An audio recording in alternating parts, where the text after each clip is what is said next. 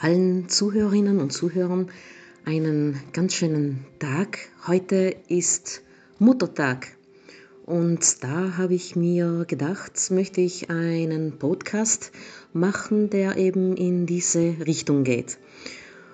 Und ja, wahrscheinlich fragen Sie sich jetzt, äh, was das eigentlich mit Iyama, mit Tieren zu tun hat. Muttertag ist doch etwas äh, Menschliches. Aber ich denke, das hat ziemlich einiges mit Tieren zu tun, wenn wir bereit sind, auch Parallelen zu sehen. Was möchte ich damit sagen? In bisher, ich weiß nicht, äh, ob Sie einige meiner Beiträge gelesen haben, hoffentlich äh, schon, gab es also Thematiken, wo es darum ging, wie nicht nur Tiere allgemein, aber insbesondere die Kleinen dieser Tiere misshandelt werden. So zum Beispiel äh, gerade in der Osterzeit die Lämmer. Die letzthin habe ich jetzt einen Beitrag geschrieben über die Robbenbabys. Der müsste in Kürze veröffentlicht werden. Heute möchte, möchte ich mich insbesondere konzentrieren auf die Kälber und auf die Milchindustrie. Denn dort ist dieser Zusammenhang also wirklich eklatant. Und zwar, ich habe mich äh, unter Anführungszeichen inspirieren lassen von einem Artikel, der im Stern erschienen ist, und zwar vor ungefähr vier Jahren, am 30. Juni 2016. Und dort wird der Alltag auf einem äh, deutschen Milchbetrieb beschrieben, der sich in Mecklenburg-Vorpommern befindet. Ein Riesenbetrieb mit 600 Rindern mit der Eigenart, dass diese Rinder relativ gut behandelt werden. Denn anstatt der durchschnittlichen fünf, maximal sechs Jahre kann eine Kuh sogar bis zu zwölf Jahre alt werden. Und das ist heutzutage ein wahres Wunder, denn früher wurden Kühe bis zu 20 oder sogar etwas mehr Jahre alt und heute hat sich das geviertelt. Das ist aber nicht nur also, die einzige erschreckende Nachricht. Leider geht es in der Milchwirtschaft äh, ziemlich rund zu. Aber wenn Sie möchten, dann würde ich einfach gern diesen Artikel mal mit Ihnen durchgehen und einfach die wichtigsten Stellen mh, hm, für Sie vorlesen. Und das soll dann ein, wie man im Englischen sagt, äh, Food for Thought sein, also Futter für das Überlegen damit wir vielleicht mal drüber nachdenken, muss das alles sein. Aber gehen wir zur Q2665, die eben für, dieses, für diesen Artikel als Beispiel hergenommen wurde. Das ist eine also große, schwarz-weiße, gefleckte Kuh und das schwarz-weiß gefleckte Fell spannt über den spitz vorstehenden Hüftknochen. Jede Rippe zeichnet sich ab. Das einzig Dicke an diesem Tier, das Euter. Es hängt schwer unter dem Bauch, rund und prall wie ein rosa Luftballon, kurz vorm Platzen. Kabeldicke Adern laufen netzförmig über die dünne Haut, die vier Zitzen stehen ab wie kleine Gartenschläuche. Eine Schönheit ist sie nicht, muss sie auch nicht sein. Diese Kuh ist eine absolute Leistungsträgerin, ein 100.000 Liter Wunderwerk menschlicher Zuchtkunst. Diese Kuh, das wird dann später auch beschrieben, die hat keinen Namen. Sie wird nur als 2665 bezeichnet. Sie ist eine Maschine. Und deswegen haben diese Kühe auch keine Namen, wie sie sonst normalerweise auf einem Bauernhof, äh, entweder mit äh, Lisa oder Martha oder welche anderen Namen noch äh, bezeichnet werden. Und wie die Kuh 2665 gibt es eben auf diesen, auf diesen Milchbetriebshof 599 andere. Und wenn sie sich also zum Beispiel niederlegen will zum Verdauen, zum Wiederkauen, dann liegt sie mit anderen Kühen zusammengepfercht auf dem Boden. Von Weide, von grünem Gras und so weiter kein Blick. Also kein Blick. Diese Kühe, diese Milch, die stammen, diese Milch, die stammt von Tieren, die die Weide nur dann sehen, wenn sie dabei sind, ein Kalb zu bekommen. Aber kehren wir zurück zu unserem Artikel. Eine solche Kuh produziert 40 bis 50 Liter täglich. Und das ist also viel mehr, als wenn sie äh, normal einfach ein Kalb bekommen würde, hin und wieder. Diese Kühe werden für die Hochleistung gezüchtet. Und eines der Probleme ist, dass diese Mengen Milch 24 Stunden pro Tag, sieben Tage pro Woche produziert werden müssen. Und klarerweise, die Kühe, die müssen einen bestimmten Umsatz vorweisen, denn man spricht hier von Umsatz pro Tier, aber eher von Ertrag pro Stallquadratmeter. Nun, um, um diese Riesenmengen zu produzieren, kann man sich vorstellen, dass diese Tiere unter einem gewaltigen Herz-Kreislauf-Rhythmus stehen. Sie sind wie Extremsportler.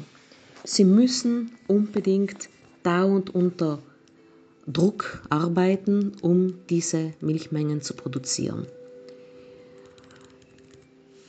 Normalerweise werden solche Kühe zweimal pro Tag gemolken. Hier hingegen haben sie das Glück, dreimal pro Tag gemolken zu werden, damit es für sie etwas erträglicher ist. In einem Schlatz innerhalb von zwei Minuten ist 2,665 13,5 Liter los. Also pro Tag um die 40 Liter. Wenn man also daran denkt, äh, dass diese Kühe wie Maschinen sind, dann sind Kühe, die bis zu 200.000 Liter in deren Leben produzieren, also wie ein Porsche. Das sind die, die, die Maschinen. Und solche Kühe dienen dann eben der Reproduktion. Also sie werden äh, hergenommen, um wiederum Hochleistungskühe zu produzieren. Ja, ganz im, im, im einfachen Sinne des Wortes. Was ist aber das Problem? Es kann nicht alles so einfach laufen. Hochleistungskühe, sehr viel Milch, sie produzieren viel, sie sind rentabel, alles läuft gut. Nein, denn solche Kühe kommen an den Punkt, dass sie mehr Milch produzieren, als sie überhaupt verkraften können. Also sie produzieren mehr Output, als der Input ausmacht. Und das ist ein Zuchtdefekt, wie sie das nennen. Die Betriebswirte nennen das negative Energiebilanz. Was ist die Folge?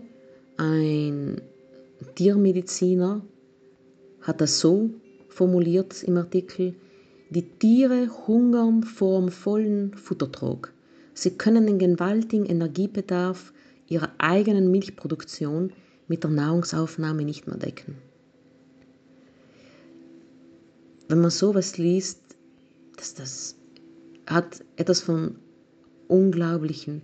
Wie kann man sowas einem Tier antun, nur um eine hohe Milchproduktion zu haben, wenn wir genau wissen, dass oft zu viel Milch produziert wird und dass diese Überproduktion einen Preisverfall bewirkt.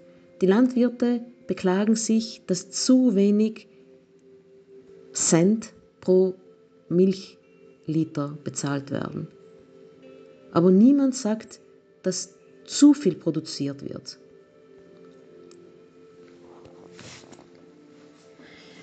Was passiert weiter mit diesen Kühen? Zuerst magern die Kühe ab, das heißt die Fettreserven am Bauch und Brust verschwinden, dann aber verschwinden auch die Fettpolster in den Klauen. Und was passiert dann? Diese Tiere, die doch ziemlich einige Kilo wägen und sich dauernd auf einem harten Betonboden bewegen müssen, haben keine Stoßdämpfer mehr in den Klauen. Und das heißt, jeder Schritt wird zum Schmerz. Und wenn sie das nicht mehr aushalten können, dann fallen sie einfach tot um.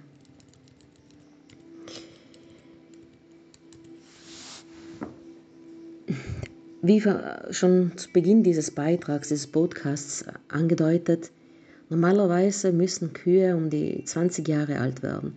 Aber unter diesen Bedingungen werden sie fünf, vielleicht sechs Jahre alt.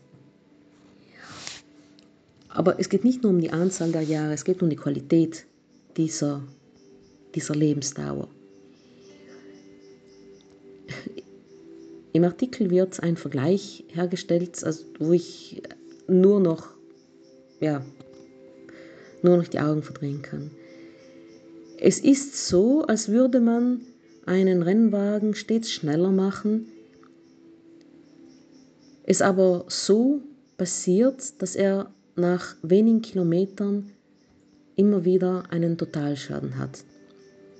Also die Kühe werden so überzüchtet, sie werden so sehr auf Hochleistung gedrillt, dass sie es aber selber nicht mehr aushalten können.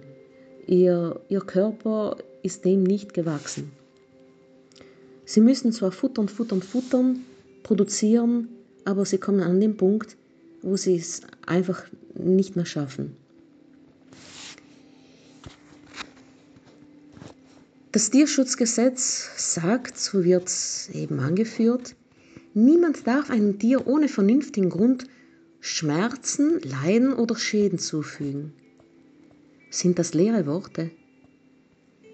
Was heißt eigentlich ohne vernünftigen Grund? Sind wirtschaftliche Interessen ein vernünftiger Grund? Ist Unterhaltung in einem Zirkus ein vernünftiger Grund? Ist die Tradition, zu Ostern Lamm zu essen, ein vernünftiger Grund? Ist der Wunsch des Menschen, ein weißes, flauschiges Fell zu tragen, Grund genug, vernünftig genug, um eine Babyrobbe umzubringen, indem man ihr einen Haken in den Schädel hineinhaut. Und das nicht nur einmal, sondern mehrmals, damit sie stirbt. Wobei einige sogar am lebendigen Leibe gehäutet werden. Sind das vernünftige Gründe? Wir müssen uns einfach diese Dinge vor Augen führen. Ich weiß, das kann brutal klingen, wenn ich das einfach so sage. Aber beim besten Willen ich möchte nur, dass man sich Gedanken darüber macht. Und das stimmt. Heutzutage denkt man gar nicht mehr dran, dass hinter dem Steak, das man im Supermarkt kauft, oder hinter dem Tetrapack, in welchem man die Milch erwirbt, oder die Eier, dass hinter all diesen Produkten Fla Tiere für dieses Fleisch, für diese Milch, für diese Eier leiden müssen, aber wirklich grausame Dinge erleben müssen. Kinder wissen oft gar nicht, dass Milch von einem lebendigen Wesen stammt. Sie wissen gar nicht, dass Milch von einer Kuh stammt. Sie wissen gar nicht einmal, wie eine Kuh ausschaut. Aus diesem Grunde ist es so wichtig, dass Kinder zum Beispiel auf äh, so äh, Beispielbauernhöfe gehen, wo sie Tiere streicheln können, wo sie Kontakt haben mit Tieren. Dort sehen sie sicher nicht, was eine Milchkuh ist, aber sie sehen, was eine Kuh ist. Und vielleicht früher oder später werden sie dann zu Erwachsenen, die die Tiere respektieren. Heutzutage sind wir es gewohnt, dass wir Kühe ganz romantisch auf den Weiden sehen, wenn wir wandern gehen, wenn wir in die Berge gehen. Es ist schön grüne, saftige Weiden mit den Kühen, womöglich mit ein paar Pferden, ein paar Ziegen, Schafen. Ach, und das ist alles so schön. Das ist die Natur, an die wir glauben wollen. Dann kehren wir zurück in unsere Stadt und gehen wie jeden Tag einkaufen. Denken wir dann daran, was dahinter steckt. In diesem Artikel wird weiter noch angedeutet, dass im Europäischen Patentamt Anträge aufliegen, und zwar für gentechnisch veränderte Lebewesen, was übersetzt bedeutet hornlose Rinder oder Arten, die nicht geschlechtsreif werden, um sie so ohne natürlichen Wachstumsstopp, Wachstumsstopp länger mästen zu können. Ich glaube, das, das kann es nicht sein. Wenn man versucht, durch Genveränderung den Muskelwachstum zu beschleunigen, das, all das kann nicht mehr tragbar sein. Das können wir einfach nicht aushalten. Das Schlimmste von diesem Kreislauf der Milchproduktion ist aber meines Erachtens, dass die Kuh von sich aus ja keine Milch geben würde. Die Kuh muss, muss dazu gebracht werden. Und wie, wie erfolgt das? Durch künstliche Besamung. Der Kreislauf für diese Kühe ist Besamung, Trächtigkeit, Geburt, Besamung. 2665 hat vor einem Monat ein Kalb bekommen. Und sie wird jetzt wieder der künstlichen Besamung unterzogen.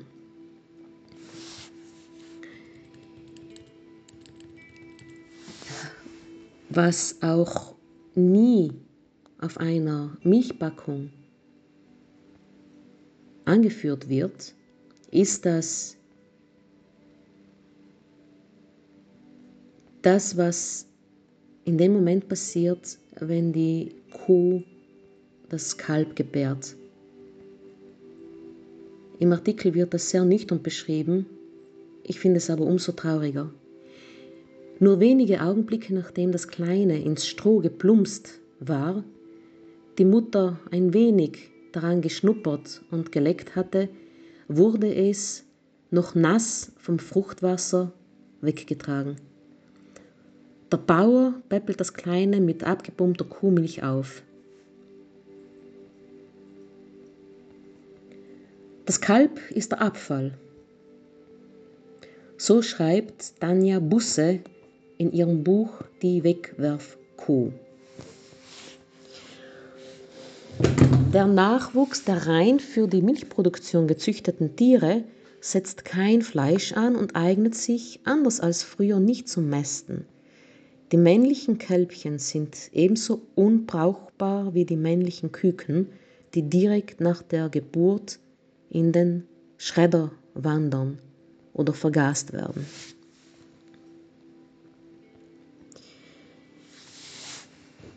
Äh, das ist für mich erschreckend.